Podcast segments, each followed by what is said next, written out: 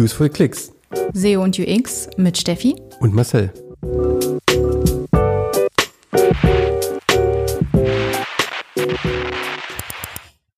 Willkommen zur zweiten Folge von Useful Clicks.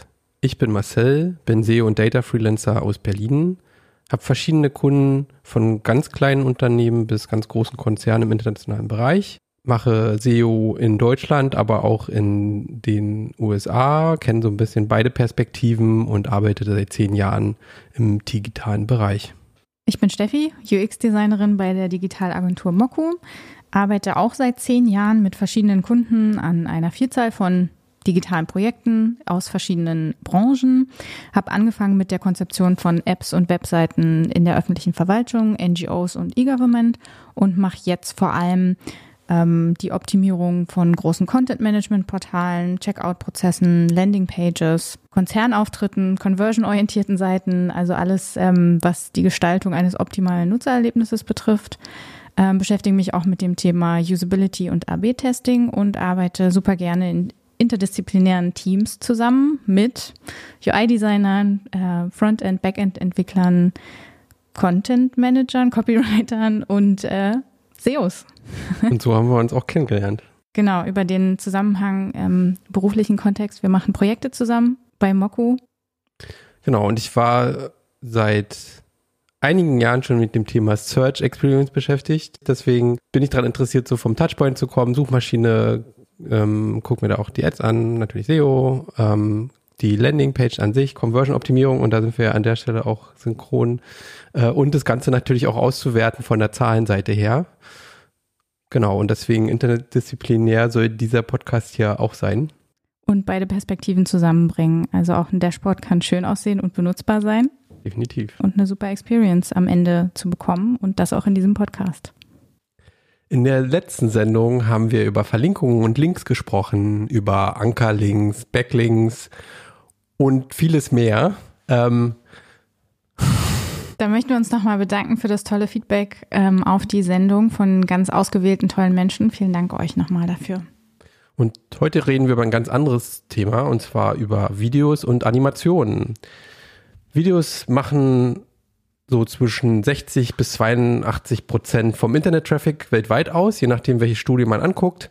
Äh, es gibt eine Studie von ähm, Cisco, die ja viele Router im Internet haben und da auch einen Einblick haben, was da so am Videotraffic durchgeht. Und 80 Prozent ist ja schon wirklich eine Menge Holz.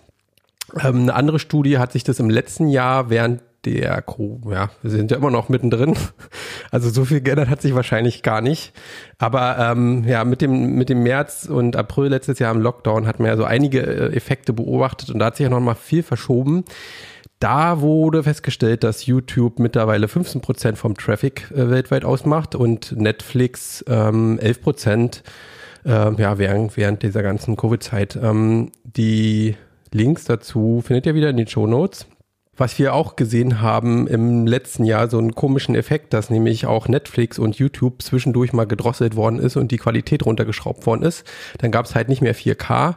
Gut, hat jetzt auch noch nicht jeder einen 4K-Fernseher, aber man hat schon gesehen, wie viel Video im Internet eigentlich ausmacht und ähm, ja, was glaube ich auch jedem in, in gleich in den Kopf kommt, sind die ganzen Videokonferenzen seitdem. Durch den, durch den deutschen Internetknotenpunkt D6 ging im letzten Jahr 32 Exabytes an Daten, also was so viel wie äh, 8 Millionen Jahre Videokonferenzen wären. Boah. Unvorstellbar gerade die Zahl für mich, aber ja. Du hast ja das Thema vorgeschlagen und erst habe ich gedacht, okay, was wollen wir jetzt so lange über Videos sprechen? Aber ich muss feststellen, das reicht eigentlich gar nicht. Wir können eigentlich mehrere Sendungen dazu machen, denn ja, wir. Genau, dann ganz im Speziellen wollen wir uns heute eigentlich angucken, wie rezipieren Nutzerinnen denn Videos im Netz? Ähm, wie werden Videos besonders useful dargestellt, das heißt eingebettet auf einer Webseite, dass sie einen echten Mehrwert bieten? Welche Formate von Videos performen eigentlich besonders gut oder auch besonders schlecht? Negativbeispiele haben wir diesmal auch eine ganze Menge mitgebracht. Welche Videos helfen beim Ranking? Das wirst du dir äh, dann vor allem, glaube ich, ganz gut nochmal vornehmen können. Mhm. Und wie optimiere ich Videos für Videoplattformen? Worüber wir heute nicht sprechen werden, ist Audio, also speziell Audio äh, losgelöst vom visuellen Video. Da geht es ja auch ähm, viel in Richtung digitale Artikel, Vorlesefunktionen. Ähm, das ganze Thema Barrierefreiheit hatten wir ja schon gesagt, äh, wird auf jeden Fall auch nochmal eine eigene Sendung. Und wir sprechen auch nicht über Videoinhalte in dem Sinne, dass wir über Videokreation sprechen. Ähm, das überlassen wir den Content Creators. Da könnte ich auch gar nicht so viel drüber sagen. Kommen wir zu einem Format, äh, wo wir Klischees uns näher anschauen. Genau. Was ist das eigentlich, unser Klischee-Check? Ähm, wir bringen immer aus ähm, der jeweiligen Perspektive, also ich bringe ein UX-Klischee mit und Marcel bringt ein SEO-Klischee mit und die kommen eigentlich so aus unserem beruflichen Alltag, ähm, sei es jetzt von Kollegen, ähm, von Kunden, von anderen Dienstleistern, äh, Freunden und Verwandten aber eigentlich auch manchmal, ne? Also, mhm. oder was eben im Netz auch gerade so rumgeistert. Gut, dann will ich mal anfangen, ne? Ja. ähm, ein äh, beliebtes Klischee, alle Videos müssen auch auf die Webseite. Oder das auch umgekehrt, wieso müssen wir überhaupt Videos auf der Webseite einbinden? Wir haben doch YouTube-Videos. Mhm. Ja, und aus SEO-Perspektive ähm, wird gern gesagt, Videos helfen doch beim Ranking.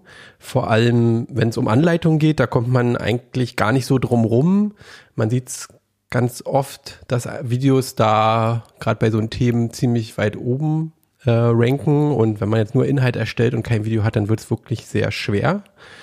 Ähm, und ein weiteres Thema ist, äh, also aus dem persönlichen Alltag ähm, als SEO wünsche ich mir nämlich ziemlich häufig genau bei den Situationen, dass es doch eigentlich hier ein Video geben sollte, aber dafür reicht dann nicht immer das Kundenbudget aus, weil man hat irgendwie eine SEO-Strategie, man hat eine Content-Strategie und ähm, ja, Videos sind ja, wir hatten ja gerade gesprochen, dass wir das Produktionsthema ausklammern, die können ja auch mal ganz schnell sehr teuer werden.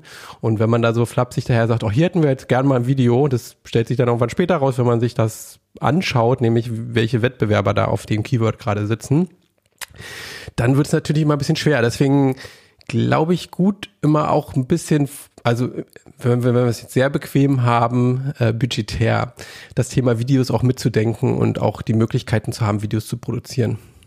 Genau, denn warum eigentlich Videos? Ähm, tatsächlich ist es doch oft so, dass die Informationsfülle durch so ein Video äh, wie so ein Filter genutzt werden kann. Also ich habe äh, wahnsinnig viele Artikel, ich habe wahnsinnig viel zu lesen und vielleicht schaue ich mir dann das Video eher an, indem ich dann sage, okay, vielleicht habe ich es äh, in fünf Minuten im Video schneller erfasst als über verschiedene Artikelseiten hinweg.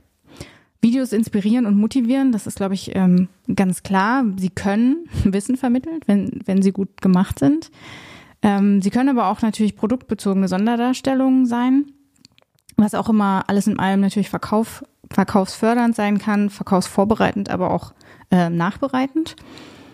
Und mittlerweile wird doch auch eine Menge gezielt eher wirklich nach Videos gesucht, oder? Also vor allem so in Anleitung. Ja, also wir gerade schon so bei den Klischees angefangen haben, spielen Videos einfach eine total wichtige Rolle in der Suche.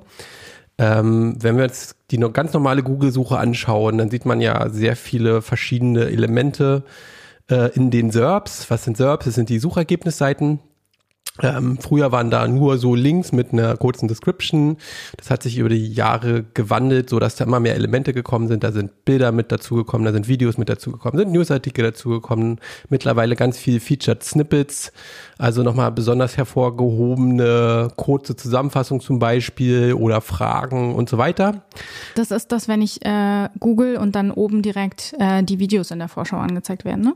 Ja, zum Beispiel. Mhm. Genau, und da spielt Google sehr viel mit rum und experimentiert und dreht das eine Feature hoch und das andere wieder runter und so weiter. Und ähm, ja, wenn wir jetzt uns anschauen, wie sich das äh, eigentlich in den letzten Jahren entwickelt hat, das Thema Videos in den auf den Suchergebnisseiten, dann könnt ihr jetzt mal in die Shownotes gucken. Da gibt es ein Kapitelbild, das könnt ihr mit äh, auf, auf iOS mit Playern wie den Pocketcast oder Overcast zum Beispiel anschauen und Android. Äh, du bist ja Android-Nutzerin. Wie sieht's aus? Pocketcast, AntennaPod und Podcast Addict würden euch das Bild jetzt anzeigen und dann versteht ihr, glaube ich, ein bisschen mehr, worüber was er jetzt vielleicht reden möchte. genau. Und zwar ähm, wie hat sich das nämlich entwickelt mit den Videos auf den Suchergebnisseiten? In den letzten zwei Jahren äh, habe ich mal geschaut. Das ist ein Tool, was das äh, misst, äh, ja, weltweit äh, auf, auf ein gewisses Keyword-Set und sich einfach anschaut, hm, gibt es ja irgendwie Änderungen? Und wenn man da nämlich schaut bei dem Thema Video, sieht man, dass es so leicht rückläufig war jetzt seit 2019. Also es ist irgendwie sehr stetig, aber so ein bisschen sieht man, dass es zurückgegangen ist. Die, ähm, dass, dass die Leute direkt nach ähm, einem Suchbegriff plus Video suchen? Okay, gut, dass du fragst. Äh, nein, wenn du suchst auf bestimmten Suchbegriffen wie Krawatte binden oder so, werden dir dann Videos angezeigt oder nicht? Und da, ähm, weiß nicht, ob dir das schon mal aufgefallen ist, das kann heute anders sein als in einer Woche. Und da werden ganz andere Sachen gezeigt. Zum Beispiel, äh, wo, wo es ganz doll aufgefallen ist äh, beim Thema wo Corona so anfing und so einen Monat später ähm, hat man in den, oft, wenn man jetzt zum Beispiel so nach Konzerten oder so irgendwie sowas so gesucht hat, da sieht man, sieht man ja so Event, Events teilweise auf den Suchergebnisseiten, so extra hier, hier, Datum, wann ist Stadt, das? Äh, ja, genau. Und, um, Veranstaltungsort. Genau. Die sind einen, einen Monat später ungefähr fast ganz verschwunden. Die wurden nicht mehr angezeigt, einfach aus dem Grund, weil Leute sich nicht mehr dafür interessiert haben. Google hat das Feature so zurückgedreht. Das war so, das ist ein so ein Feature-Snippet. Und so kann man das für Videos im Sinne auch sehen, dass bei bestimmten Suchbegriffen werden einfach gerne Videos angeschaut, weil Leute einfach zum Beispiel die Videobesuche bemühen, dann sieht ja Google, okay, da ist wohl ein Interesse daran, dass die Leute ein Video so schauen möchten. Deswegen zeigen wir es in der normalen Suche auch mit an. Mhm. Und danach können die ja so ein bisschen entscheiden, ob man das jetzt irgendwie aus, äh, da ausspielt oder nicht. Aber Videosuche heißt sie den Tab Video. Also bei Google hast du doch die Tabs. Ähm, ja. Das meinst du mit Videosuche? Das meine ich mit Videosuche, mhm. genau. Und nicht, dass jemand eingibt, Krawatte binden, Videoanleitung. Genau, das findet aber im Großen auch gar nicht so unbedingt statt, weil dann geht man ja auch tatsächlich in die Videosuche selber rein, sondern die, die Leute suchen tatsächlich dann eher nach Krawatte, Binden, vielleicht auch noch in Kombination mit Anleitungen mhm. und dann tauchen einfach Videos auf, weil Google irgendwie verstanden hat, dass da einfach Leute gerne auf Videos klicken mhm. und genau, und diese Verhältnisse verändern sich einfach mit der Zeit. Wie oft wird irgendwie was ausgespielt? Und es gibt nämlich noch ein, ein zweites Thema. Also es war jetzt gerade so dieses Video-Pack sozusagen, was angezeigt wird, also diese mehreren Videos, die man so kennt, wenn man sucht. Mhm. Äh, und das zweite Thema ist, ist das Featured Snippet äh, zum Thema Video. Zum Beispiel kennen wir das in jüngster Zeit, äh, in dem beim, beim, bei bestimmten Videos zum Beispiel sowas wie Momente oder so nochmal auftauchen. Das heißt, da wird nochmal dieses Video ähm, da werden Daten extrahiert und schon mal angezeigt, zum Beispiel bestimmte Kapitel innerhalb des Videos direkt mit angezeigt. Ähm, und das sieht man seit letzten Sommer ganz gut und ähm, wir hätten das in verschiedenen Projekten auch beobachten können, dass da einfach die, diese Momente extrahiert werden, ohne dass man es jetzt zum Beispiel im Video selbst diese Metadaten hinterlegt hat, sondern Google selbst verstanden hat, ah, okay, es geht hier um äh, Krawatte binden und als nächsten Schritt macht man. Äh, Wickle das lange Ende einmal herum. Genau. äh, genau. Und äh, hatte, hat die Sachen tatsächlich auch direkt in der Suche angezeigt und dann konnte man direkt auch zu den Punkten springen. Ja, und das äh, ist. Gibt es da schon gute Auswertung, wie gut die geklickt werden, ob die Sprungmarken wirklich benutzt werden oder ob es einfach nur nett ist, das zu sehen schon auf den ersten Blick? Ja, oder? wenn Google uns die Daten geben, wäre eigentlich mal interessant. Ähm, man muss halt irgendwie so äh, externe Tools bemühen. Ich habe tatsächlich auch eine Weile gesucht und bin jetzt auch auf diesen, dieses ähm, Advanced Web Ranking AWR Tool gestoßen. Das ist eigentlich ein Keyword-Tracker. Ähm, auch ein Link in den Show Notes. Das ist nämlich ein cooles Tool, wo man tatsächlich jedes einzelne Featured Snippet mal so beobachten kann. Wann kam das, wann geht das weg? Und dann kann man, weil man ja das nicht immer mitbekommt, wenn man jetzt, weiß nicht, wenn man ein Projekt hat, wird man nicht jeden Tag nach diesem Keyword suchen. Man hat zwar ein Keyword-Tracking und so, das kann aber auch nicht jedes Tool. Ja, aber wenn man so generell wissen möchte, was hat sich verändert und vielleicht auch dann ändert sich der Traffic und so, oder ist das überhaupt noch für mich relevant? Äh, sowas wie äh, und Antworten werden ja ganz gerne ausgespielt. werden die denn überhaupt noch angezeigt oder nicht, dann kann man dieses Tool ähm, mal anwerfen und da hat man ziemlich viele detaillierte Daten. Man kann auf einzelne Länder runterschauen, man kann jedes einzelne Snippet angucken, wie viel es ausgespielt wird. Weil wenn ich mir das jetzt so angucke, in dem Beispiel, was du jetzt hier auch mitgebracht hast, ähm, also da ist eine diese hellblaue Box, wo dann steht vier wichtige Momente in diesem Video und ähm, dann gibt es eine Zeitangabe und dann gibt es ja eigentlich auch schon eine kurze textliche Beschreibung die mhm. offensichtlich mir ja vielleicht auch schon weiterhilft.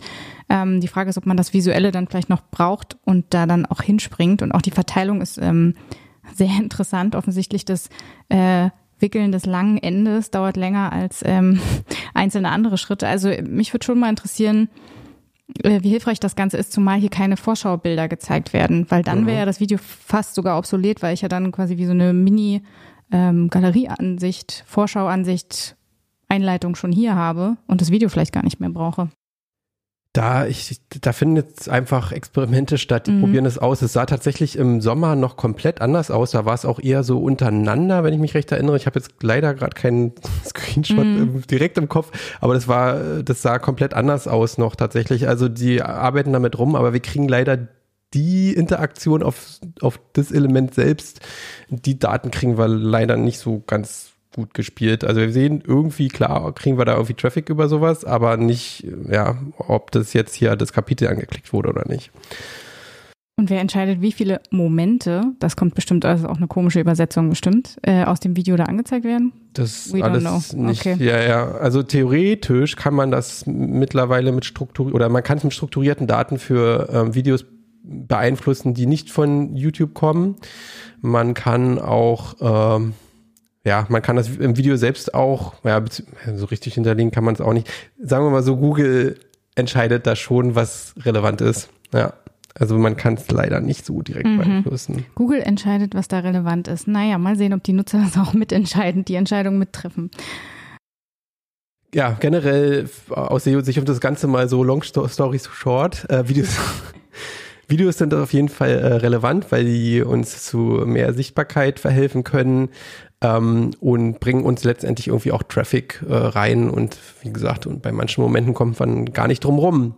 Ähm, die Frage, die ich mir stelle, ähm, ich bin jetzt vielleicht auch eher der Audio-Mensch. Warum wir wohl einen Podcast machen? Und ähm, weiß nicht, es kommt ja tatsächlich auch bei kürzeren Fragen oder wenn man eine ganz konkrete Frage hat, ein, kommt dann mal ein Video oder auch bei einer Anleitung. Wie sieht denn das aus UX-Sicht aus? Also ist Video-only der Weg? Also ich glaube, total viele stehen drauf, aber ähm, ja, wie sieht das aus? Ganz klar, ähm, nein, nicht Video-only, sondern immer in Kombination mit einem Key-Takeaway. Ähm, dass Nutzerinnen, die sich das Video aus Gründen nicht angesehen haben, trotzdem erfahren, worum es geht. Es gibt ein ganz cooles Beispiel. Ähm, äh, von der BBC tatsächlich zu einer Anleitung zum Kuchenbacken. Da sind einfach auch ganz äh, simpel unter dem Video nochmal die fünf wichtigsten Schritte, die Rezepte gelistet. Mm, also unbedingt die Key Takeaways dazu mit einbauen. Noch eine andere Sache, man hat auch des Öfteren, ähm, dass der, der Weg ist, dass das Video unbedingt angeschaut werden möchte. Also dass dann steht, okay, und du möchtest jetzt wissen, warum, sieh dir dieses Video an. Mhm. Warum?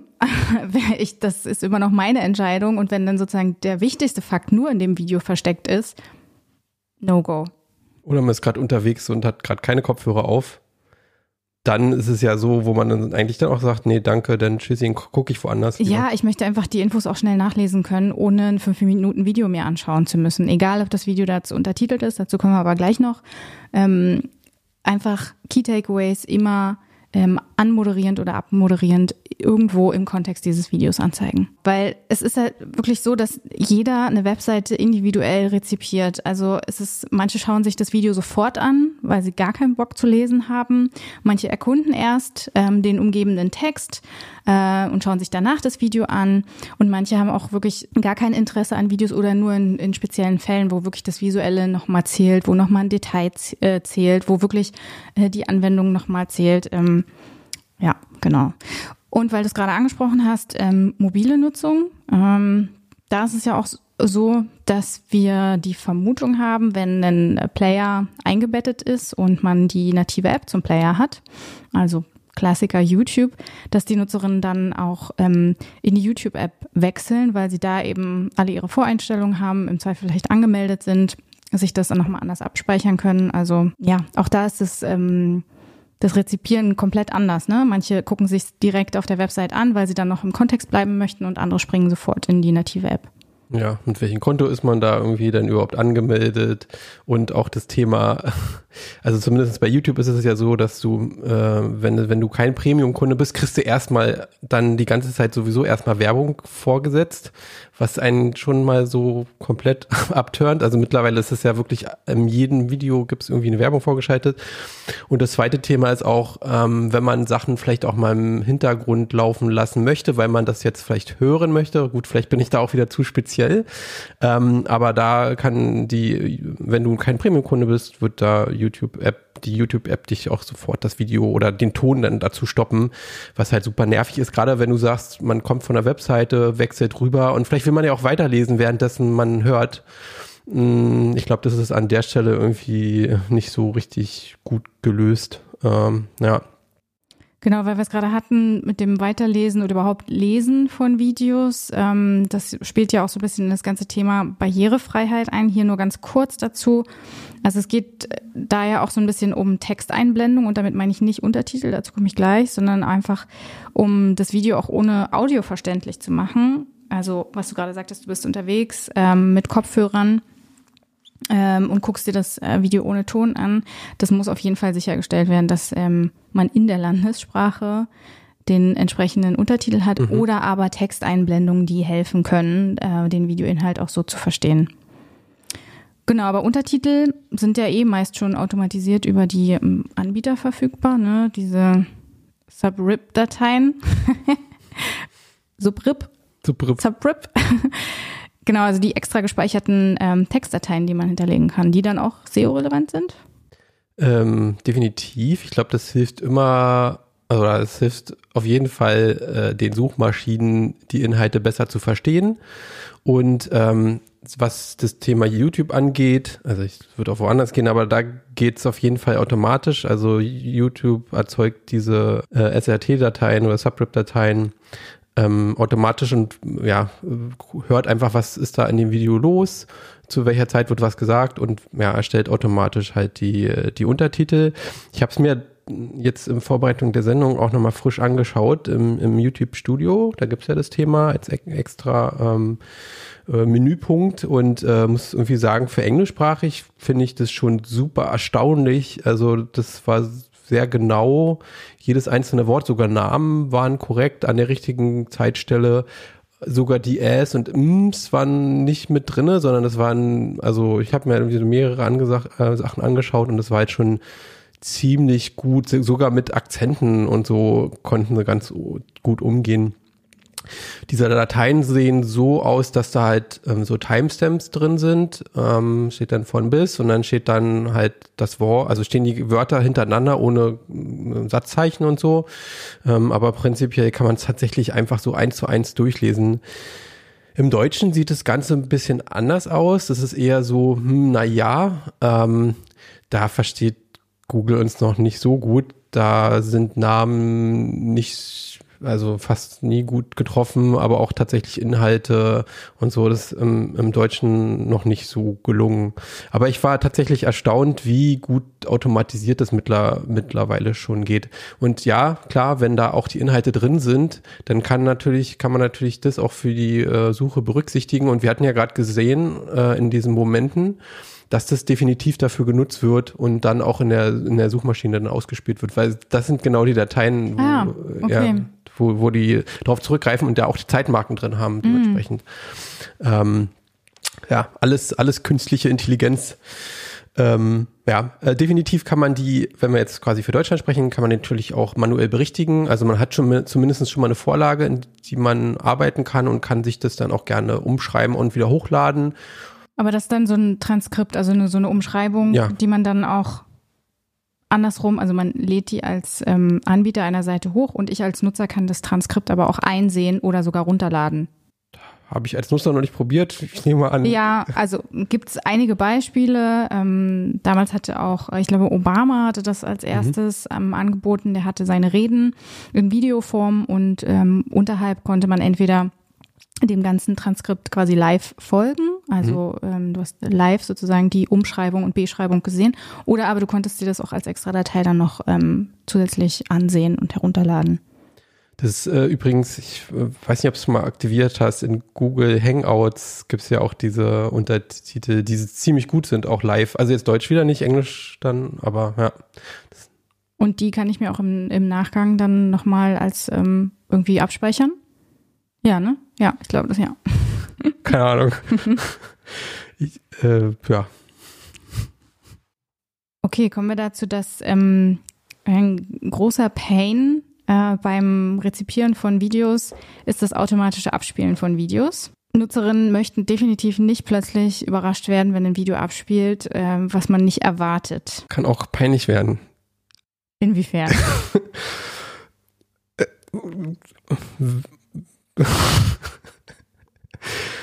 ich möchte nicht immer, dass ein Video abgespielt wird, einfach laut. Vielleicht. Ach so. Es gibt ja auch vielleicht Dinge, die nicht unbedingt automatisch abgespielt werden sollten.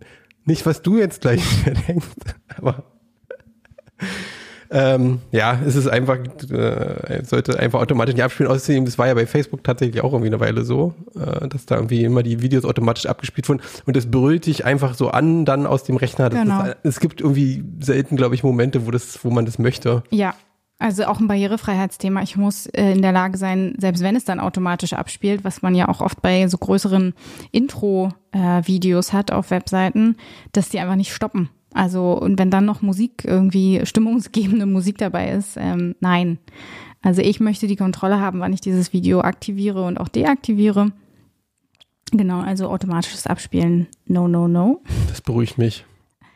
Und aber auch, ähm, ich möchte auch wissen, wann die Webseite mir den Bild-in-Bild-Modus äh, zur Verfügung stellt. Es gibt da einen größeren äh, Anbieter, der äh, oft so Testergebnisse von Software, Hardware zur Verfügung stellt, ähm, wo dann verschiedene Geräte im Vergleich sind. Und der hat leider die Angewohnheit, als erstes ein Video zu zeigen. Und wenn man dann nämlich scrollt, den Bild-im-Bild-Modus zu aktivieren, ohne dass ich ihn aktiviert habe und ich mich dann erschrecke, dass äh, auf einmal in klein am Rand dieses Video weiterläuft, obwohl auch ich da nicht gesagt habe, ich möchte das. Ähm, ich weiß erstmal nicht, ist das eine Ad oder was auch immer. Und äh, nein, warum? Ich habe ja bewusst über das Video hinweg gescrollt, also möchte ich es mir auch nicht ansehen. Genau, also Bild im Bildmodus äh, aus UX-Sicht schwierig, wenn ich es nicht äh, selbstständig aktiviert habe.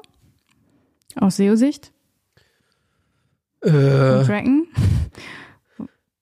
Ja, äh, vielleicht an der Stelle dann nicht SEO, sondern das Google Analytics-Thema, mhm. was das Tracking angeht von Videos, weil es ja definitiv auch interessant, ähm, wie werden Videos überhaupt angeschaut und wo wird gestartet, wo wird gestoppt und so weiter. Und ähm, ja, was das Thema ähm, Bild in Bild angeht, jetzt beim Firefox zum Beispiel ist es ja äh, eine, eine Funktion. Eine genau. Funktion. Ja. Genau. Äh, es funktioniert tatsächlich. Also das, das Video-Tracking, was da zu Google Analytics hingeschickt wird, ähm, ja, wird einfach weitergespielt, auch wenn ich jetzt in irgendwie einen Tab wechsle.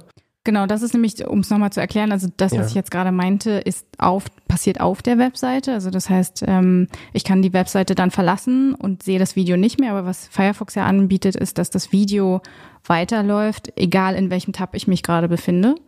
Das ist ja manchmal so, dass wenn man sich nochmal Talks anhören möchte, das Bild nicht unbedingt braucht, wie du vorhin meintest, und sich einfach nur den Ton anhört und dann bei wichtigen Stellen wieder zurückspringt und nebenbei, keine Ahnung, E-Mails liest oder was auch immer. Ja, also äh, ich bin tatsächlich auch kräftiger User von diesem Bild-in-Bild-Modus. Zwar jetzt nicht irgendwie im Firefox, sondern auf dem IO, im iOS, weil da gibt es ja irgendwie das Feature. Ja, voll gut, ähm, nebenbei tatsächlich das Video weiter zu gucken, während man lesen kann, was wir ja vorhin gerade auch hatten. Mhm. Okay, aber vielleicht auch dann, ähm, wenn ich das Video stoppen möchte, also das heißt, wenn ich das visuelle Interesse verliere und mir vielleicht andere Seiteninhalte noch anschauen möchte, dann ist es auch ganz wichtig, dass ich relativ schnell die Funktion finde, wie ich das Video stoppen kann, wenn ich denn nicht der Tastaturbedienung mächtig bin oder das sozusagen nicht implementiert ist. Ähm, genau. einfach da zu gucken, ähm, dass es nicht weiterläuft ähm, und dass dann vor allem auch das Video stoppt und nicht andere Videos, die eventuell noch drangehangen sind, einfach weiterlaufen. Okay. Wir haben schon ganz viel über YouTube gesprochen, einfach fast ausschließlich über YouTube. Es gibt ja noch ein paar andere Plattformen, auch Plattformen, über die äh, Videos auf Webseiten implementiert werden können. Also Vimeo, Moving Images, alles was so social ist, also Facebook, Instagram, TikTok und äh, ja, Konsorten. Ja. Vielleicht auch sowas wie Daily Motion. Ich glaube, das sind, die kennt man hier vielleicht nicht nee. so, äh, aber kommen aus Frankreich. Ähm, wo du Social gesagt hast, TikTok äh, spielt ja natürlich jetzt auch irgendwie eine Rolle für Videokonsum. Und natürlich auch sowas wie Twitch. Ähm, da geht es natürlich viel um Gaming. Mittlerweile glaube ich auch nicht mehr ganz so nur ums, Gaming, aber ähm, neben den Live-Phone kann man natürlich auch die Übertragung auf, auf, auf Twitch ähm, anschauen. Die Frage ist so ein bisschen, welche Plattformen, also wir äh, empfehlen zu nutzen, wenn man sie zum Beispiel einbinden möchte auf Websites oder wo man vielleicht auch aktiv sein möchte. Aus ähm, SEO-Sicht habe ich eine ziemlich klare und eindeutige Meinung und zwar, wir sind im Google-Universum äh, mit, mit Suchmaschinenoptimierung natürlich in Deutschland sehr stark. Ähm, dementsprechend ist einfach, da kommt man um YouTube nicht herum. Das lässt sich super einbetten. Man kann dort auch wiederum weiter optimieren und so. Ich bin so klar pro YouTube. Und wie sieht es bei dir aus? Ich denke, solange es gut bedienbar ist, ist es eigentlich aus Nutzersicht fast egal. Ähm, was nicht schön ist, wenn es so selbst gebastelte Varianten sind, wo dann bestimmte wichtige Funktionen fehlen, ähm, die man aus anderen eben Playern und Plattformen gewohnt ist, dass man dann zum Beispiel auf Mobile überhaupt nicht mehr dazu kommt, äh, sich ein Video zum Beispiel im Fullscreen anzuzeigen, weil die äh, Navigation nicht gewährleistet, gewährleistet ist. Das, was ich gerade sagte, der Pause und der Play-Button äh, müsste da sein und dann eben noch nach Bedarf, je nach Player irgendwie andere Sachen. Aber ich glaube, es darf einfach bedienbar bleiben. Dann, dann ist es eigentlich egal aus Nutzersicht, welche Plattform dahinter steckt. Wir haben ja das Thema gerade schon so ein bisschen angeschnitten. Jetzt wollen wir über die CMS-Einbindung reden. Wie kann man Videos ja, im, auf, auf Webseiten am besten einbetten? Da ist, glaube ich, eine wichtige Frage, ähm, ob es eine Relevanz aus Nutzersicht und auch aus SEO-Sicht ähm, ist, an welcher Stelle auf der Webseite oder an welcher Stelle in einem Artikel ein Video eingebunden ist. Generell würde ich natürlich sagen, das ist vielleicht ein Thema, wo du aus UX-Sicht sicherlich mehr dazu beitragen kann, als, also wenn jetzt ähm, Video super wichtig ist, ist es natürlich komisch, wenn man es irgendwie am Ende, an, am Ende reinpackt. Also so generell ist natürlich alles, was weiter oben ist im Quelltext oder auf der Seite selbst aus, aus, aus SEO-Sicht dann immer zu bevorzugen beliebt und oft gesehen sind Videos auch am Ende einer Seite, damit man sozusagen nicht so ein totes Ende auf der Seite hat und sich nochmal ein zusammenfassendes Video angucken sollte. Generell ist es auch hier kontextbezogen.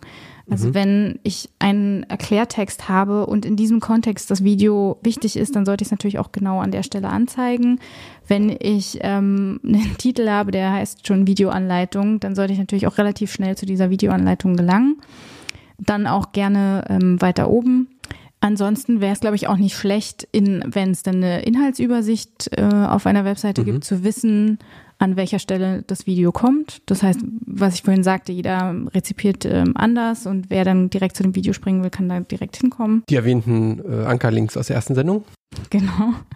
Und auch ganz wichtig da das äh, Verhalten beim Scrollen von Videos, dass ich es nicht überscrolle, wäre es natürlich nicht schlecht, auch nochmal einen äh, visuellen Indikator zu haben, also klassisch den Play-Button oder auch den Button Video abspielen, dass ich irgendwie erkenne, dass es sich um ein Video handelt es sei denn, es ist ein illustratives Video. Das hat man natürlich auch ähm, oftmals, dass es kein ähm, inhaltstragendes Video ist, sondern vielleicht nur der Illustration dient. Mhm. Ähm, kleine Grafik abgespielt wird im, im Loop.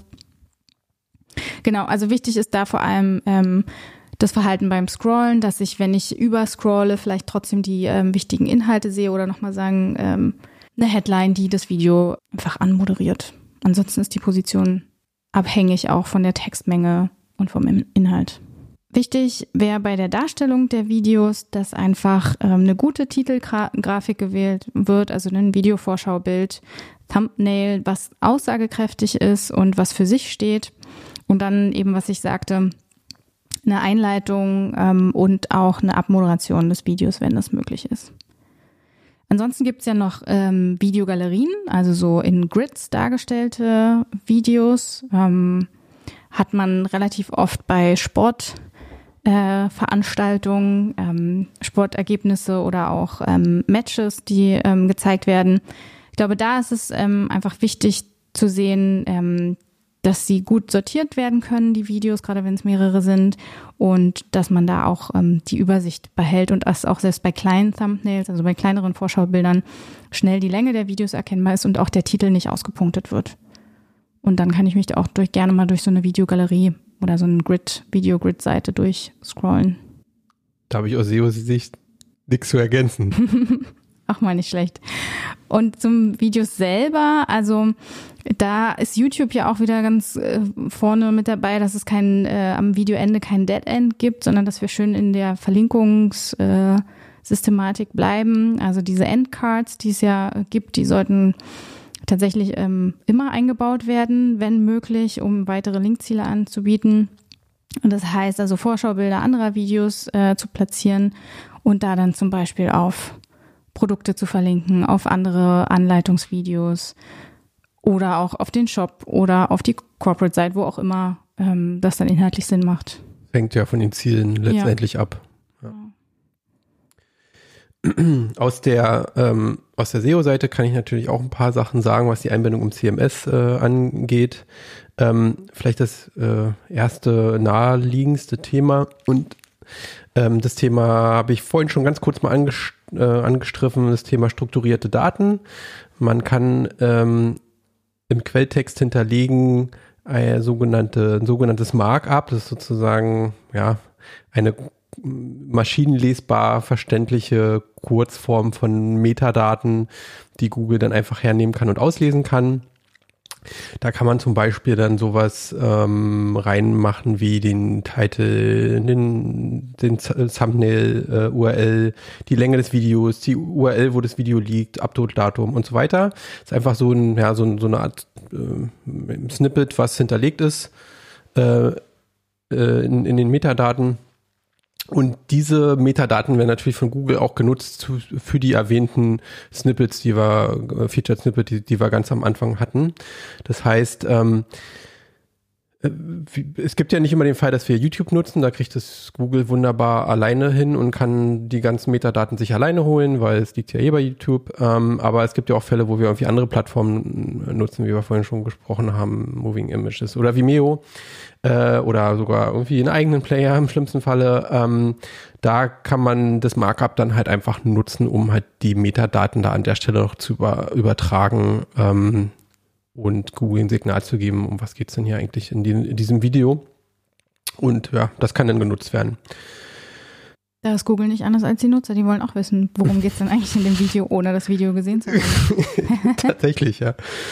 Ähm, was man aus SEO-Sicht sich dann anschauen kann, ähm, das Thema ähm, Performance auch. Also wenn ich jetzt einbette bei mir im CMS, möchte ich natürlich vielleicht auch wissen, ich bin ja zahlengetrieben, ähm, wie oft werden die Videos denn eigentlich in Google ausgespielt und Leute klicken da drauf wie viel, ja, wie viel Klicks generieren sie, ähm, vielleicht auch wie, wie oft tauchen sie irgendwie im Discover, Google Discover äh, Feed auf und so weiter. Und das kann man in der Google Search Konsole sich angucken. Ich sag mal, das ist der Maschinenraum von Google.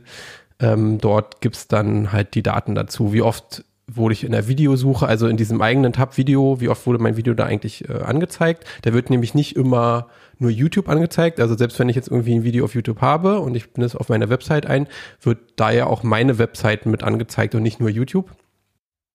Und wo komme ich dann hin, wenn ich auf das Video klicke? Auf YouTube oder auf die Webseite? Die Website tatsächlich. Sehe ich den Unterschied als Nutzer? Können wir uns das mal zusammen angucken?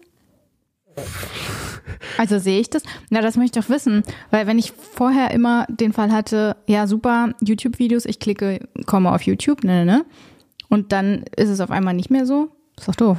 Also ja. ich möchte doch wissen, was das Linkziel am Ende ist, oder? Wo ich hinkomme. Die ne, Du landest auf der, du landest tatsächlich wirklich auf der Webseite. Der, also nicht, also du weißt schon, dass du auf der Website bist dann. Mhm. Aber das Vorschau sieht doch genau gleich aus, oder nicht dann? Die Vorschau sieht gleich aus, aber du landest letztendlich nachher, also im Browser wird dann die Website aufgerufen und landest halt im, im Video. Aber wenn meine Erwartungshaltung ist, auf YouTube zu landen? Ist, also, ist das die Erwartungshaltung? Weiß ich gar nicht. Du suchst ja, also in der Videosuche wird, werden ja auch andere Plattformen mit ausgespielt. Da taucht ja auch ein Vimeo auf. Ich glaube, das müssen sie schon aus wettbewerbsrechtlichen Gründen mhm. äh, offen halten. Und ähm, ich glaube vor, ich weiß nicht, in meiner Wahrnehmung war es eine ganze Zeit lang nur YouTube, was da teilweise irgendwie ausgespielt worden ist. Ich weiß nicht, ob du auch so die Wahrnehmung hast. Ja, genau, genau, deswegen wundert mich das jetzt gerade, dass du sagst, dass das Linkziel dann doch die Webseite ist. Ich sage ja, passierte relativ hey. viel in letzter Zeit. Vielleicht auch aus Vorsichtsmaßnahmen. Ähm, Wir gucken uns das nochmal an.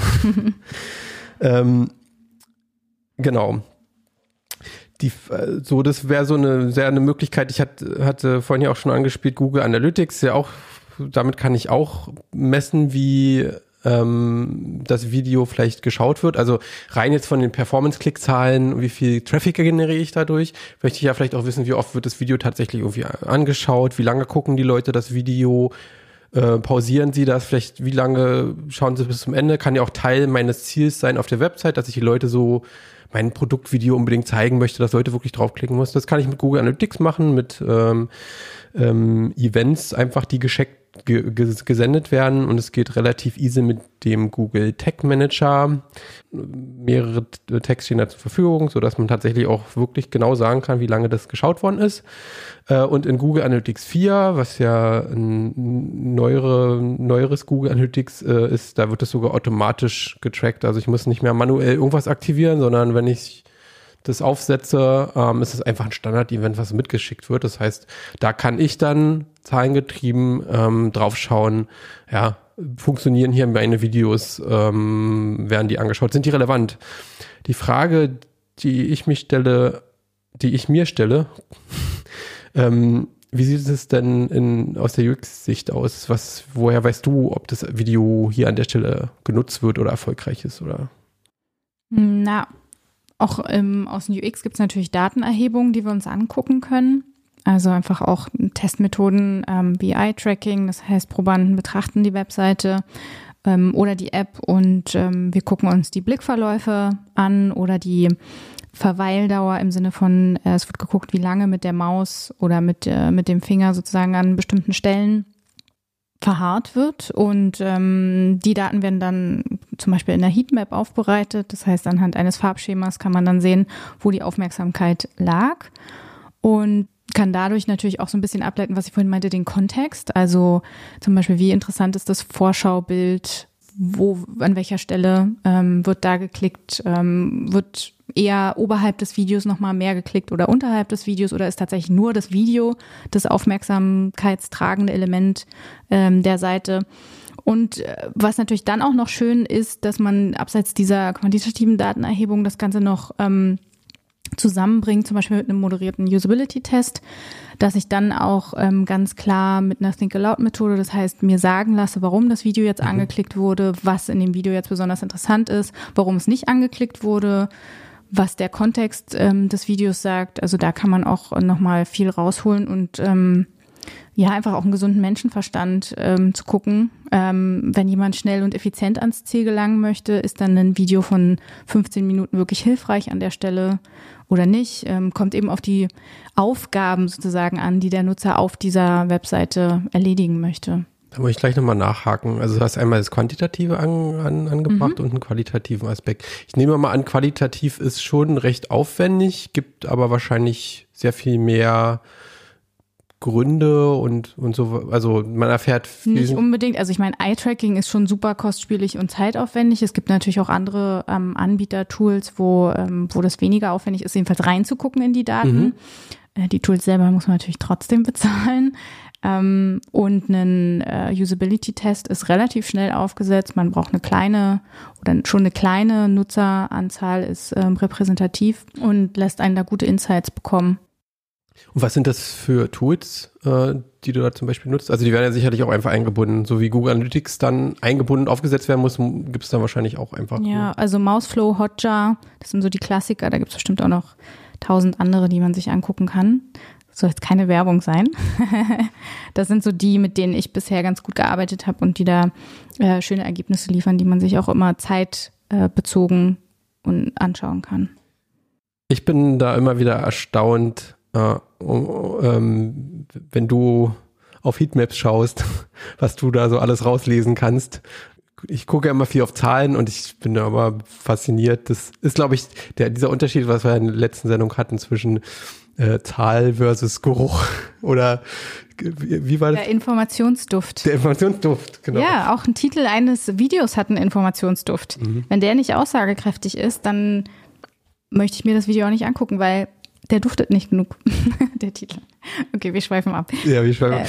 Ich, äh, ich glaube, um, um, um dieses Kapitel zu schließen, äh, Thema SEO, CMS und Videos, Sicherlich kann man da noch sehr viel mehr sagen. Vielleicht noch ein äh, letzter Punkt, das Thema, ähm, wenn ich viele Videos auf meiner Seite habe, möchte ich vielleicht auch Google sagen, welche Videos ich auf welcher URL habe und kann dann so eine Video-Sitemap erstellen, was auch nochmal ja, bei dazu beiträgt, um da eine bessere Orientierung zu geben. Also Google geht es ja immer darum, schnell zu erfassen, ähm, wo ist was und äh, welche Informationen sind da und so weiter. Und deswegen ist so eine Video-Sitemap zum Beispiel, also rein technisch eine XML-Datei, die man dann in Google einreicht, ähm, äh, immer nochmal so ein Hinweis, ja, wo hat man eigentlich Videos, wie man es auch mit Bildern zum Beispiel macht und so weiter.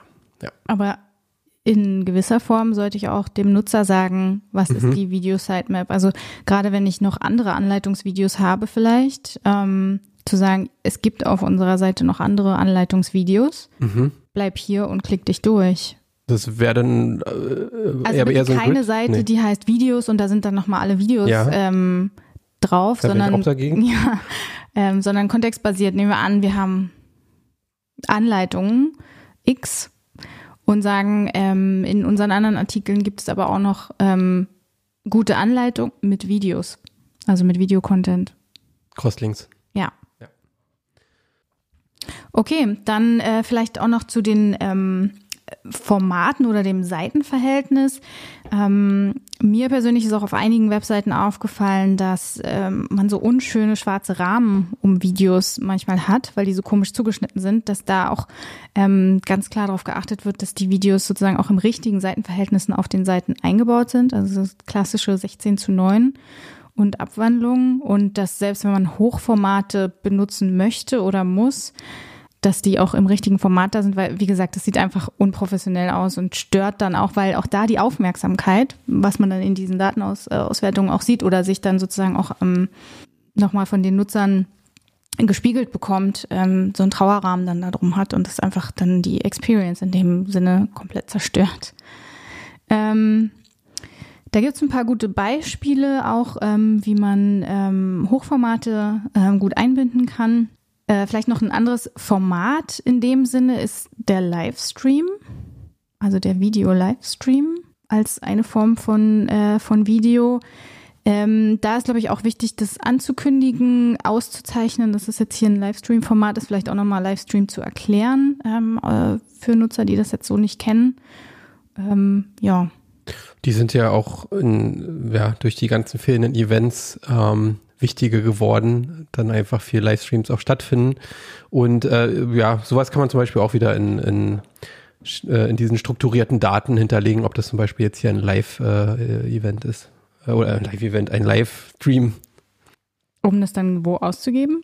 Richtung Google, also dass da die Videos einfach rechtzeitig indexiert oder dargestellt werden. Also auch wie die, auch, also dann wird zum Beispiel so ein Live, äh, so ein rotes Live-Ding. Ach so, wie so ein Flag oder so. Ja, genau. so, eine, mh, so eine Auszeichnung. Mhm. Gut, dann vielleicht noch ein diskutiertes Thema eher aus, äh, ja, aus Entwicklersicht oder aus, ähm, wie wir das Ganze angehen, ist das Thema GIFs versus Videos. Ähm, wann. Und überhaupt sind GIFs ja auch einfach ein essentieller Bestandteil ja, des genau. Netz. Äh. Ja, genau. Also was ist ein GIF und ähm, sollte ich nicht eher irgendwie eine ähm, HTML5-Video im Loop abspielen lassen, statt äh, so ein GIF äh, auf die Webseite zu ballern? Vielleicht erstmal ganz kurz, was ist ein GIF? Animiertes Bild, ja. was ähm, ja letztendlich einfach nur, eine, also man hinterlegt Bilder und äh, animiert die dann Und es sind Einzelbilder, die einfach dann ausgespielt werden. Deswegen sind ja die Dateien immer recht groß bei Mhm. GIFs. Ähm, ja. Ja, ist eigentlich oft eine Spielerei, ne? Ähm, wenn man das hinterlegt. Man kann ja damit sehr viel Emotionen ausdrücken. Äh, Das heißt übrigens äh, Graphics Interchange Format. Wow, da kann jemand googeln. Und gibt's es gibt's schon wahnsinnig lange, äh, seit 1987. Aber macht doch keiner mehr, oder? Bindet man noch GIFs ein auf Hallo? Webseiten? Ja, also ich meine auf Web professionellen äh, Kunden-Webseiten. Ja, ist. Ich meine auch- damit war- nicht im privaten Chatverlauf. Ich, ja, ich, ähm, genau deswegen, also wir, du, du hattest das Thema ja mit vorgeschlagen und ich war auch erstmal so ein bisschen irritiert, weil wir es irgendwie so in der Praxis gar nicht so häufig haben. Ich glaube, es wird schon auch genutzt. Ich äh, glaube, aber man weiß nicht, dass es ein GIF ist. Es ist eher ein Video, was im Loop abspielt. Ein ganz kurzes Video, was im Loop abspielt, was sich dann so anfühlt wie ein GIF, ist aber nicht ist. Also rein technisch. Mhm. Aber eine Animation kann ja schon helfen und wird auch genutzt, ne? Ja, genau. Ja.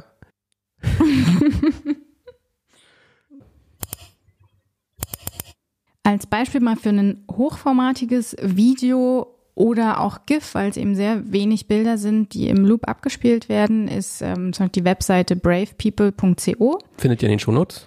Da gibt es direkt äh, am gleich zu Beginn äh, der Seite ähm, seht ihr sozusagen ähm, ja drei Bilder, die wechseln, um eben zu erklären, ähm, was die Anwendungen können und so ein bisschen eine Animation auf der Seite aus ästhetischen Gesichtspunkten ähm, mitzuspielen. Es gibt natürlich auch GIFs, die abgespielt werden. Ich denke gerade an so ein Beispiel von äh, Notizbüchern, äh, die verschiedene Einschläge haben können und dann gibt es eben ein GIF, wo die ganzen Einsch äh, Umschläge durchrotieren, um einfach zu zeigen, dieses Notizbuch gibt's in 80.000 Varianten und die sehen so und so aus. Die Frage ist hier natürlich so mit der Videogröße, gerade wenn es jetzt kein äh, Player ist, den ich äh, stoppen kann oder wie auch immer, sind die Dinger zu groß, zu klein? Muss man da irgendwas beachten? Ich bin jetzt natürlich kein Grafiker, aber sage natürlich, dass ähm, ähm, GIFs einfach nicht zu groß sein sollten, gerade im puncto Core Web Vitals und das Thema PageSpeed ähm, sind einfach, also GIFs werden einfach super schnell, super groß. Ähm, deswegen muss man da die komprimieren, beziehungsweise einfach einen Kompromiss zwischen äh, finden zwischen Dateigröße versus äh, Qualität. Generell vielleicht nochmal das Thema GIFs aus, aus, aus SEO-Sicht.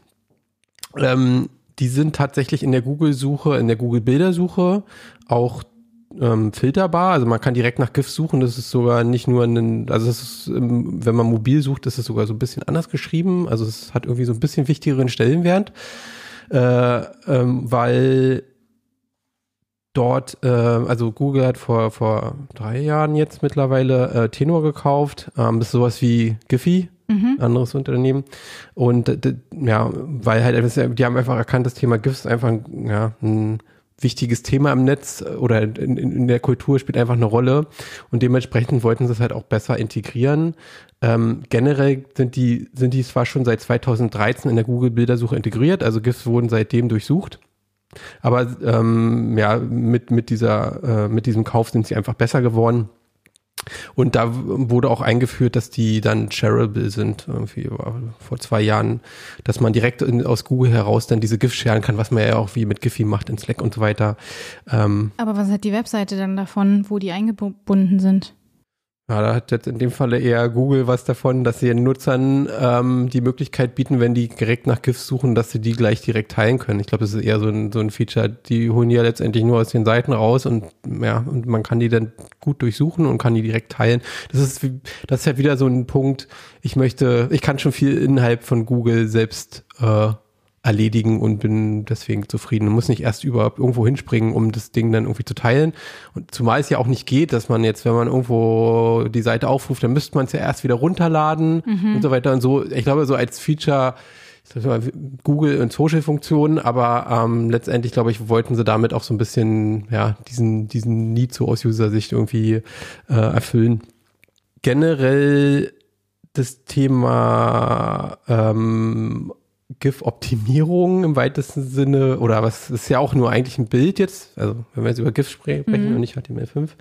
Ähm, ja, da haben wir natürlich auch Alttexte zur Verfügung, wir haben einen Dateinamen Und generell natürlich, wenn das GIF jetzt eine entscheidende Rolle spielt, wie wir es gerade beim Video schon hatten, ist natürlich da auch besser, wenn man das weiter oben ähm, mit einbindet. Ich glaube nicht, dass GIFs irgendwelche entscheidenden Rollen spielen können in den Zielen äh, von Videos. Also gut, inspirieren, motivieren vielleicht, kommt aufs GIF drauf an. Ja. Aber wirklich Wissen vermitteln. Das, das tatsächlich mal, also ich habe auch drüber, drüber nachgedacht und kam dann auch eher wirklich nur in so einem kulturellen Phänomen rein. Deswegen würde Als da an der Stelle ästhetisches Gimmick und that's Ja. it. Ja. und da würde mal würde uns mal interessieren, ob das bei euch vielleicht Fälle gibt, wo GIFs ganz gezielt zum Beispiel eingesetzt wurden zur Wissensvermittlung oder auch als Teil der Strategie, äh, Strategie, wenn man so animierten Content einbindet. Ähm, ja, also gern, gern kommentieren bei uns im Blog. Ja, äh, ja, Core Web Vitals, Performance, daher ist Machen wir noch mal eine eigene Sendung zu, oder? ja, wäre auf jeden Fall, glaube ich, angebracht oder angemessen. Ähm, kann man anstatt GIF zu machen auch einfach ein HTML5-Video machen als MP4. Ähm, und dann wird es natürlich sehr viel kleiner, was auch tatsächlich von den ähm, ähm, Entwicklern da oder von den Core Web Vitals ähm, Verantwortlichen oder die Wird das dann aber nicht mehr in der GIF-Suche gefunden, oder? Wenn es nicht mehr als GIF Das ist ausgezeichnet halt so ist. eine Frage, die müsst ihr jetzt mitnehmen. Ich kann es dir nicht so spontan Ja. beantworten. Also wir empfehlen natürlich lieber ein, äh, ein kleines Video einzubinden als eine große GIF-Datei. Die sind nämlich zehnmal kleiner, fast. Oder ich zumindest. Zehnmal Ich habe es kleiner. tatsächlich mal äh, ausprobiert gehabt Wow. und ähm, das, das ist schon auf jeden Fall ein krasser Unterschied. Mhm. Ähm, ja. Ja, dann will ich doch aber kein GIF auf Mobile haben, wenn mir das da komplett die Seite zerschießt. Ja, ich, ich glaube, das Thema GIFs auch, was ähm, Ads angeht, ist ja auch mal ein Problem, weil die auch mega groß werden und dann ähm, auch da will man, glaube ich, lieber die HTML5-Variante nehmen. Beziehungsweise ist mir eigentlich egal, was das technisch ist. Aus Nutzersicht will ich, dass das Ding schnell lädt. Ja. Ja. Klar. Wir haben jetzt viel über Videos gesprochen, die wir auf Webseiten einbetten oder ähm, ja, irg- irgendwie nutzen, um mehr Relevanz zu erzeugen. Es gibt natürlich eine eigene Disziplin Video-SEO. Video-SEO. Ja. YouTube-SEO. Äh, genau, man sagt, man sagt gern YouTube SEO, ähm, weil, klar, also YouTube ist ja auch nichts anderes, ja, stimmt gar nicht, aber man hatte auf jeden Fall auch einen Suchschlitz am Anfang. Ähm, und Auch wie bei Google. ja, genau. Ja. Und der ist ja immer SEO, also sobald da ein Suchschlitz ist bei Amazon, dann gibt's ja auch, also dann ist man sofort dann mit SEO, mit SEO dabei. Ähm, ja, daher wird der Begriff gern verwendet und weil es ja auch so ein Google-Produkt ist, YouTube SEO so ja als ähm, als so Diszi eigene Disziplin äh, ähm, erwähnt.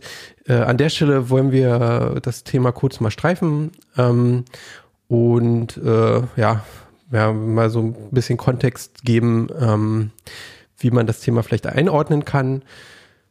Denn neben der Suche äh, hat natürlich YouTube ganz viele andere Komponenten, die zum Erfolg beitragen. Während wir jetzt bei Google vor allen Dingen zum Beispiel auf die Klickrate gucken, auf die CTR, um vielleicht den Erfolg von, von Inhalten ähm, Mit zu Video. Nee, generell jetzt einfach Mhm. Vergleich zwischen Google und YouTube jetzt aus der SEO-Perspektive, was da vielleicht Unterschiede so. sein können. Ja. Ähm, ja, haben wir da vielleicht so die, die CTR, also wie viele Leute klicken dann eigentlich unsere Snippets da und haben denn die Antwort gefunden? Und wenn sie ihre Antwort dann gefunden haben, wenn sie gesucht haben, dann kommen sie ja auch nicht nochmal zurück im Sinne von, ich gucke, klicke das nächste Suchergebnis an. Und je mehr Klickrate ich sozusagen habe oder je höher die CTR ist, desto relevanter ist sicherlich mein Ergebnis. Und wenn User dann nicht zurückgucken, dann haben sie ihre Antwort da gefunden. So weiß ja Google letztendlich, ist der Inhalt relevant äh, oder nicht. Ähm, haben, äh, haben wir sicherlich, äh, also das, das Thema CTA haben wir natürlich auch äh, bei, bei Google. Aber wir haben auch noch ganz viele andere Metriken, ähm, die hier zählen. Und da ist zu nennen vor allen Dingen die, die Watchtime und die Views, was ja auch vielleicht klar ist. Also jetzt im Vergleich wieder. Ähm, bei Google geht's geht's ja darum, ähm, also Google, nicht YouTube. Ähm, ich will ja irgendwie, da wird Werbung geschaltet und ich soll möglichst oft wiederkommen, dass ich ja möglichst oft diese Werbung anklicke. Äh, Und deswegen wollen sie ja ganz viel relevante Ergebnisse liefern, weil sonst funktioniert der Modell nicht mehr, wenn man da hingeht und die ganze Zeit frustriert ist, dann kommt man halt nicht wieder. Bei YouTube ist ja eher so der Punkt, ich möchte ja die Leute lieber an der, auf die Plattform, auf der Plattform binden, ähm, dass sie möglichst viele Videos gucken und damit möglichst viele Werbung. Das heißt, da zählt eher, wie viel ich gucke, wie, wie oft ich was gucke, weil dann sehe ich nämlich diese Werbung.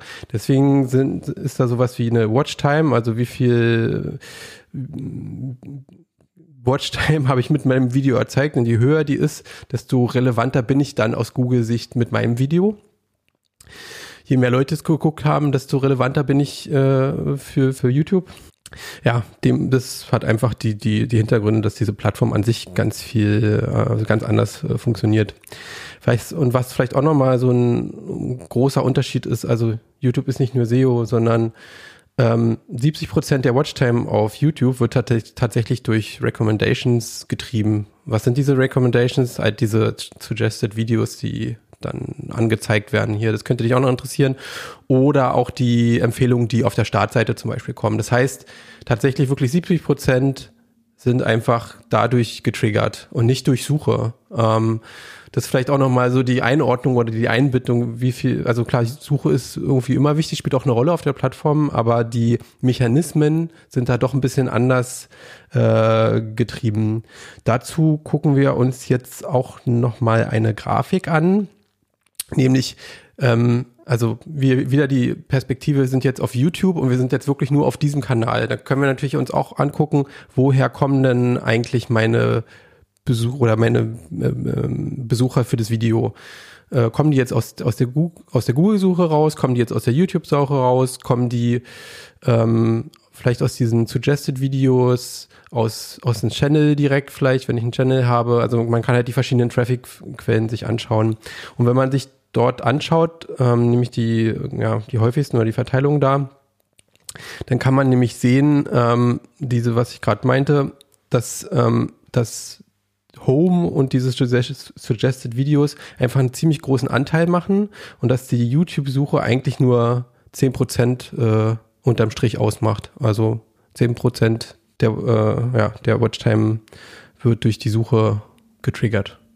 Interessant, weil, also ich will jetzt hier keine UX und Usability von, von YouTube selbst machen, aber ist die einfach dann nicht prominent genug platziert oder wird die nicht gut wahrgenommen, die Suche? Warum suchen die Leute da nicht, aber bei Google? Naja, vielleicht ist YouTube nicht die Plattform dafür, sondern ich möchte mich ja da vielleicht berieseln lassen. Also ich bin da, gucken, vielleicht komme ich ja mit, mit was rein, mit, ne, mit, mit einem Interesse, kommt ja auch vor. Und dann lande ich aber bei dem nächsten Video und bei dem nächsten Video, was mir vorgeschlagen wird. Und ich glaube, generell ist, glaube ich, die Plattform eher auch, ja, das ist Oder so. Oder wird der Suche nicht vertraut? Nee, ich würde einfach sagen, das ist einfach, das ist halt kein, das ist, die Suche ist nicht der Vordergrund. Das ist so ein bisschen die Botschaft, glaube ich, die ich auch vermitteln möchte. Ähm, sondern dass es eher vielleicht auch ein Social Network ist. So, und die, das einfach anders funktioniert. Ähm, es spielen ja auch Dinge eine Rolle, äh, wie Kommentare, Likes, also soziale Interaktion wird ja auch belohnt fürs Ranking letztendlich der Videos oder ja, wie oft mein Video dann eigentlich vorgeschlagen wird oder auch in der Suche gefunden wird. Ja, daher, und wir hatten ja vorhin auch schon darüber gesprochen, weil du es gerade fragst, sind Videos vielleicht nicht die optimale Form der schnellen Wissensvermittlung, nämlich wenn ich da eine Frage eingebe, dann kriege ich die wahrscheinlich nicht so gut mit einem Video beantwortet. Kommt drauf an. Diesmal darf ich das sagen. Äh, es gibt ja schon auch ganz schöne Formate auf YouTube der Wissensvermittlung, jetzt gerade auch ähm, in Zeiten von Homeschooling und so weiter, auch für, äh, Angebote für Kinder. Ähm, es stellen sich verschiedene Wissenschafts-YouTuber auf. Ähm, ich will da gar nicht so weit abschreifen, weil es ja auch inhaltlich jetzt eher da, äh, darum geht, wie jemand ein gutes Format aufbaut. Aber ähm, wie du halt sagst, wenn man sich berieseln lassen möchte und dann gute Wissenscheck-Videos ähm, in kurz und knackig da angezeigt bekommt, hilfreich, warum nicht? Mhm, ja. Also äh, letztendlich ist das nicht das SEO-Game, ähm, was da auf YouTube gespielt wird. Es spielt irgendwie schon eine Rolle. Ich vielleicht dazu ähm, noch ein paar Anmerkungen. Also ich würde jetzt auch nicht sagen, dass man da überhaupt gar keine Optimierung machen sollte. Definitiv nicht. Man sollte da eine Optimierung machen und man sollte da auch rangehen, wie man vielleicht auch sonst rangeht, nämlich dass man ähm, was oft total vergessen wird, ähm, mit einer Keyword-Recherche startet und, und dass man nicht an den Usern vorbei produziert wird, weil natürlich haben wir da Leute, die da suchen. Und im Idealfall möchte ich natürlich die auch bedienen. Deswegen sollte ich da auch starten mit einer Keyword-Recherche und dafür dann genau für diesen ähm, für den Suchintent sozusagen die, den zu befriedigen, das Video zu produzieren, was die Leute dann vielleicht wissen wollen, die Mathe Nachhilfstunde oder Mathe für äh, Algebra und was weiß ich. Äh, mhm. ja. Und ähm, ganz wichtig auch die Videobeschreibung zu befüllen, ne? Also es ist ja sowieso extrem wichtig, auch da wieder Kontext zu liefern. Genau, kommen wir nämlich zu den Punkten, die man da auch direkt beeinflussen kann. Wir haben unser Keyword, ähm, wir haben vielleicht auch uns angeschaut, äh, vielleicht noch welche anderen Videos wurden von den Leuten ähm, danach angeschaut, nachdem die irgendwie vielleicht mein Video angeschaut haben. Kann ich auch als Inspirationsquelle nehmen für was sollte ich noch produzieren haben wir alles gemacht das, und das Video äh, ist vielleicht jetzt schon produziert, dann haben wir da an der Stelle auch die Möglichkeiten, wie wir was vielleicht sonst auf einer Webseite haben. Wir haben einen, wir haben einen Titel, den man hier bestimmen äh, und optimieren kann. Der sollte eine bestimmte Länge haben, der sollte catchy sein, der sollte einfach die Leute zu, zum Klicken animieren. Wir brauchen eine. Hier auf der Webseite selbst auch. Ja. Wir sollten eine aussagekräftige Description haben. Das heißt, da an der Stelle, wie du gerade sagtest, ähm, kann man natürlich ähm, die Sachen beschreiben, kann man hilfreichere Links integrieren, kann man halt auch die Keywords dann, die eine Rolle spielen, integrieren. Ähm, es gibt Tags in YouTube, die man befüllen kann, die dann vor allen Dingen auch genutzt werden für diese Suggested Videos, die ja wiederum wichtig sind, denn wenn ich nicht über die Suche gefunden werde, kann ich ja auch vorgeschlagen werden bei ähnlichen Themen. Das heißt, diese Tags sollte ich definitiv auch nutzen und dafür auch die Keywords oder die Keyword-Recherche als ähm, Grundlage nehmen. Und ähm, vielleicht da noch der Unterschied, der jetzt in der normalen Google-Suche noch nicht die große Rolle spielt, das Thema Thumbnails. Ähm, das ist jetzt nicht so Metadaten, sondern eher auch wiederum für den User. Ich muss halt einfach ein cooles Thumbnail ähm, haben und für das Video bestimmen, dass die Leute mich dann auch klicken in der Suche. Ja.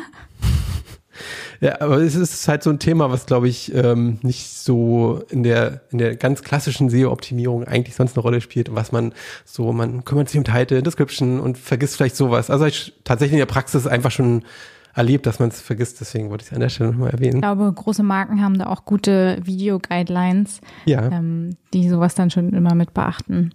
Ja, aber auch da kann man äh, testen, ne? Also ist ja auch die, durchaus die Möglichkeit, mal zwei Thumbnails gegeneinander zu testen und zu gucken, welches aktivierender wirkt. Äh, nacheinander sozusagen, einfach mal austauschen. Mhm. Ja. Habe ich noch nicht gemacht. AB-Testing auf YouTube oder ja, sequenzielles Testing. Ähm, ja, jetzt sind wir die ganze Zeit auf YouTube. Ähm, wir reden ja auch viel über Webseiten und man möchte die Leute vielleicht auch wieder zurückbringen. Äh, deswegen sollten wir das Thema, und da sind wir wieder in der letzten Sendung, Verlinkungen hier auch nutzen. Und zwar, ja, man kann es in den, aus den Descriptions heraus machen. Es gibt Cards, die man nutzen kann und auch wieder, ähm, wie wir vorhin schon gesagt haben, es kommt immer drauf an, auf das Ziel. Ähm, mm, oder? Also, wo linke ich denn von YouTube hin? Also, die Leute landen dann dort und ja. Und möchten aber vielleicht in den Shop und was kaufen. Ja, im Idealfall. YouTube ist also eine Wissenschaft für sich, aber vielleicht nochmal, um zurückzukommen, wir beschäftigen uns ja auch im Arbeitsalltag eher mit Videos auf Webseiten. Äh, vielleicht also hier nochmal zusammengefasst. Ich würde für mich mitnehmen, dass die Metadaten schon nochmal auch eine Rolle spielen von Videos die auf Webseiten eingebunden sind, dass man sich da mal ein bisschen Mühe gibt und ähm, schöne Experience, das Video sich anzugucken, wenn es nicht gefunden wird oder wenn gezielt zum Beispiel nach einem Video gesucht wird oder nach einer Anleitung gesucht wird, dass die dann auch gefunden ist, weil sie eben so schön optimiert wurde. Und dass man sich, dass ich mir, dass wir uns als UXler tatsächlich mal die Momente auf Google angucken sollten, ähm, um da zu schauen, wie werden die dargestellt, wie werden die durch Nutzer genutzt und ähm, wie kann man dadurch nochmal eine, eine coole Video-Experience zusätzlich gestalten oder auch einen Einstieg auf eine Webseite dann gestalten? Und ich nehme für mich mit aus der UX-Perspektive, dass Videos nicht automatisch einfach losspielen sollten, was mich natürlich sehr freut, dass du mir das heute bestätigt hast, ähm, dass man Videos immer in den richtigen Kontext setzen sollte und ähm, Key Takeaways äh, oder Zusammenfassung der Videos auch mit äh, ja, in die Seite einbettet, dass man nämlich auch die Inhalte für sich rezipieren kann, ohne dass man unbedingt das Video schauen muss. Mhm. Ja, damit sind wir am Ende angekommen. Wir haben wieder unterschiedliche Perspektiven zusammengebracht. Können natürlich wie immer nicht alles beleuchten, sondern haben einen Überblick gegeben. Mehr dann in nächsten Sendungen, auch zu den Themen, die wir jetzt nur angeschnitten haben. Barrierefreiheit, Core Web Vitals und noch vieles mehr. Gebt uns gern Feedback auf unserer Webseite. Bis bald. Tschüss. Ciao.